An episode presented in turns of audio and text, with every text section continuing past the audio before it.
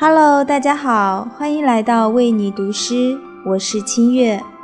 今天清月为大家读一首古川俊太郎的诗《一眼见你，万物不及》。